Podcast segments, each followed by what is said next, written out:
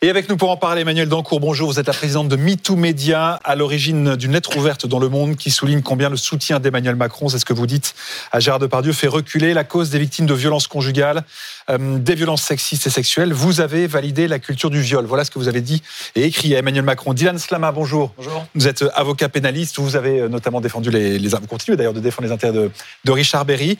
Euh, on s'est tous fait la réflexion. Cette histoire, clive énormément. Euh, petite question personnelle, maître. Est-ce que vous, à Noël, vous avez dû euh, euh, vous défendre? Est-ce que vous avez été attaqué, vos proches qui viennent vous questionner? Ah bah, Vous savez, quand on est avocat pénaliste, on a le droit à ces questions ouais. à tous les repas, à toutes les rencontres, à tous les mariages. Mais alors, mais là, tu fais? Mais alors pourquoi? Et de par Dieu, bien sûr qu'il y, y, a une espèce d'acmé euh, sur ce sujet où euh, je pense que euh, les gens ont envie de comprendre vous savez, encore une fois, pour Depardieu, mais comment est-ce qu'on peut défendre ce type d'individu mmh. Donc, ce, ce, genre de questions, bien sûr, euh, et bien sûr qu'au repas Noël, qu'au réveillon, bien sûr que ce type de questions euh, ressurgissent. Donc, moi, je mmh. considère euh, que de mon côté, je, je, je suis avocat, mais je, je, considère que je suis aussi auxiliaire de justice et que je dois essayer d'être pédagogue et que je dois essayer de montrer pourquoi, par exemple, euh, six ans après qu'il y ait une plainte, euh, il y a toujours rien. Vous voyez, la lenteur de la justice fait partie de ce qu'on doit inlassablement mais, expliquer et réexpliquer. Mais sur ce sujet, euh, c'est intéressant parce que euh, hier, Raphaël Grabli euh, du, de, de, BFM Business nous montrait, il a, il, il a sorti sa calculatrice et euh, il, a, il a compté que la moyenne d'âge des signataires de cette tribune de soutien à Gérard Depardieu se situait autour des 70 ans euh, et que la, la, la, relève du cinéma français, elle, n'avait pas signé la tribune. Et ce matin, euh, on a diffusé un reportage, on a été tendre notre micro et, et interroger quelques Français. Alors forcément, c'est pas représentatif de tous les Français, mais, mais c'était assez flagrant parce que là encore, on a retrouvé des jeunes euh, qui, euh, qui, qui, enfin des, des, plus anciens qui mmh. défendaient Gérard Depardieu et au contraire des jeunes qui s'opposaient complètement à ce qu'il faisait et qui condamnaient son, son, son, comportement sans aller sur le terrain judiciaire, mais ne serait-ce que ouais, ses, propos. Euh, Est-ce que vous, vous, la, vous la ressentez, vous, cette fracture générationnelle? Il y, a, il y, a, une fracture générationnelle. Je pense que les mentalités évoluent. Je pense qu'effectivement, euh, il y a aussi d'autres gens qui ont grandi avec Depardieu, qui l'ont connu pendant 50 ans, vous voyez, et d'autres pour qui, je ne vais pas dire que c'est un vieil acteur, mais déjà un petit peu. Hein. Il y a des gens, les valseuses, bah, il y a beaucoup de gens qui n'ont pas vu les valseuses. Il y a beaucoup de gens qui n'ont pas vu tenue de soirée. Euh, et tenue de soirée, on parle beaucoup des valseuses, tenue de soirée, moi je trouve ça encore plus choquant, je ne sais pas si c'est C'est sur la perception euh, des, des, violences sexistes. Oui, mais alors justement, mais la perception découle, je pense, euh, d'une mm -hmm. culture cinématographique qu'on a ou qu'on n'a pas. Forcément, euh, des individus, donc plutôt des personnes âgées qui ont vu les valseuses, qui ont vu tenue de soirée, euh, sont peut-être moins à même d'être choqués par ce mm. qu'ils voient, notamment dans, dans, le reportage, parce qu'ils ont été peut-être préparés d'une certaine manière culturellement à des propos peut-être beaucoup plus choquants qu'on verrait beaucoup moins dans des films aujourd'hui. Mm -hmm. C'est pour ça que ça s'explique aussi ce fossé générationnel, je pense, par un patrimoine culturel qu'on a vu ou qu'on n'a pas vu. Emmanuel Dancourt, faire pédagogie, disait euh, euh, maître, euh, maître Slama il y, a, il y, a, un instant, faire de la pédagogie, convaincre aussi. Comment vous, vous faites pour parler à cette France qui, bah, bah, qui considère que Gérard Depardieu, c'est Gérard Vous voyez ce qu'on a, qu a, beaucoup entendu ces derniers temps oui. Alors moi, euh, je tiens à dire qu'en tant que présidente euh, d'association, euh, attendez parce que j'ai un écho. Euh, voilà. En tant que présidente d'association, on me pose aussi beaucoup de euh, questions. Et j'avoue que j'ai besoin personne pour être honnête. Alors peut-être que moi je suis opiniante dans l'affaire CDA et que ça calme un peu tout le monde, je dis. Mais euh, c'est vrai que je sais ce que c'est être victime de violences sexuelles par quelqu'un euh, extrêmement dominant euh, dans la société française. Euh, je crois que précisément pour l'affaire euh, de Pardieu, il y, a, clairement deux camps. Euh, mais je suis pas sûre qu'on soit à 60-60, hein, parce que moi, autour de moi, ça, euh, c'est complètement contre les propos de, du président de la République, contre les propos de, de Pardieu. Et je pense que tous ceux qui soutiennent aujourd'hui ce Pardieu, et notamment les 56, qui signé la tribune euh, ouais.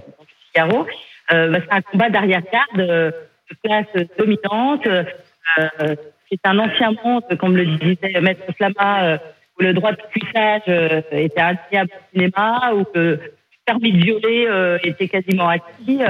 c'est un monde qui pense que le génie, l'art, est au-dessus des lois.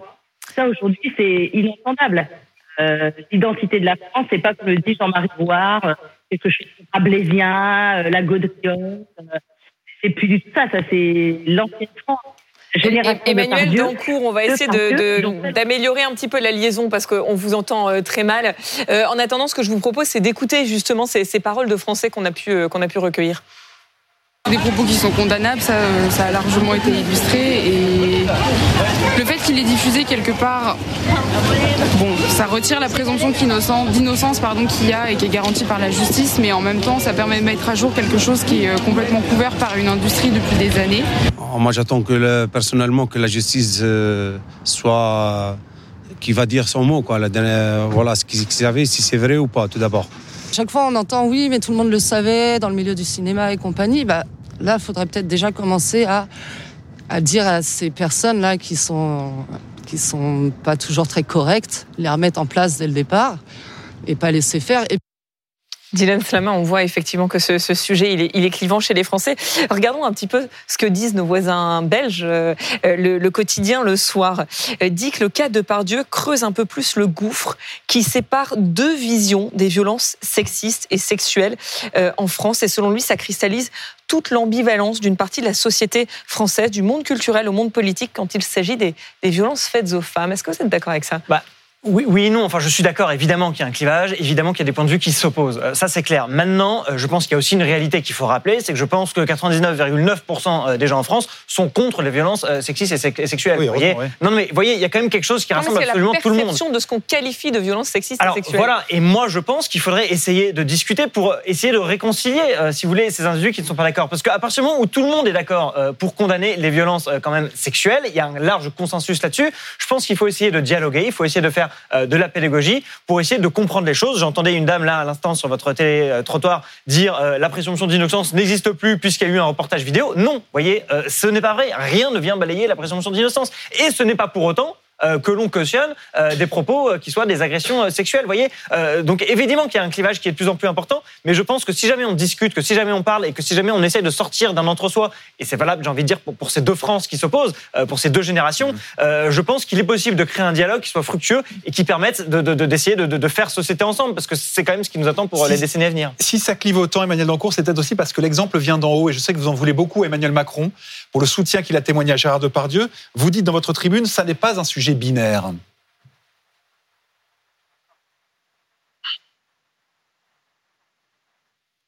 Eh ben, cours, est-ce que vous nous entendez? Non, on a un souci de. de... Enfin, le plateau, mais je ne le vois pas. le mettre? Bon, eh ben, je vais vous poser la question, maître, parce que euh, il y, a ce souci de, transmission. Euh, c'est intéressant, cela dit. Euh, le chef de l'État lui-même, il a pris position, il a choisi un camp. C'est étonnant, ça. c'est peut-être aussi pour ça qu'on est, on, est tous clivés comme ça, même lui. C'est peut-être pour ça. Disons qu'il n'a pas été pour le coup le chantre du en même temps. vous voyez, il a vraiment choisi, choisi un camp, et c'est vrai, celui de Gérard Depardieu. Mais surtout, j'ai envie de dire. Monsieur Macron n'est pas, il n'a pas été euh, ce soir-là euh, l'avocat. Euh, non, je ne crois pas. Pour moi, il n'a pas vraiment défendu Gérard Depardieu. Il a défendu la présomption d'innocence. Si vous voulez, il y a deux personnes qui sont en charge. Il a parlé de chasse à l'homme. C'est là-dessus qu'il a été attaqué. Oui, mais bon, je ne sais pas s'il est très bien placé pour parler lui de chasse à l'homme parce qu'il avait, je me rappelle, éjecté au bout d'un mois et demi Damien Abad, qui lui-même avait fait l'objet d'accusations alors qu'il est présumé innocent. Donc, vous voyez, en fait, la chasse à l'homme, c'est quand ça l'arrange, parce que lui-même s'est rendu complice, à mon sens, d'une chasse à l'homme lorsqu'il a viré Damien Abad de son gouvernement au bout d'un mois sur la seule base d'accusation alors qu'il n'avait pas été condamné. Mais c'est vrai qu'encore une fois, d'après moi, ce qu'il a défendu Emmanuel Macron, c'est la présomption d'innocence, mm. c'est le temps de la justice. Il y a deux personnes qui sont en charge de la défense de Gérard Depardieu. Euh, si vous voulez, c'est pas moi, c'est pas, pas Emmanuel Macron, euh, c'est personne sur le plateau, ce sont ses avocats. Et sa défense, elle se situe dans les tribunaux. L'espace médiatique, c'est autre chose. Et il me semble que dans l'espace médiatique, personne n'est à même ni d'accuser Gérard Depardieu, puisque personne n'a accès au dossier, ni même de le défendre. Vous voyez, le débat judiciaire, il a lieu dans l'enceinte judiciaire. Le débat médiatique, c'est à la limite celui du respect des principes généraux du droit et donc de la présomption d'innocence. Et c'est à mon avis tout ce qui s'est passé euh, lorsque Emmanuel Macron a pris la parole. Et d'ailleurs, lui-même, il a prononcé la justice doit faire son travail. Merci, maître Slama, d'avoir été avec nous. On prend toutes nos excuses à Emmanuel Dancourt pour ces euh, problèmes de, transmission. Je vous renvoie en tout cas à la tribune qui a été publiée hier euh, par le mouvement MeToo Média dans les colonnes du Monde.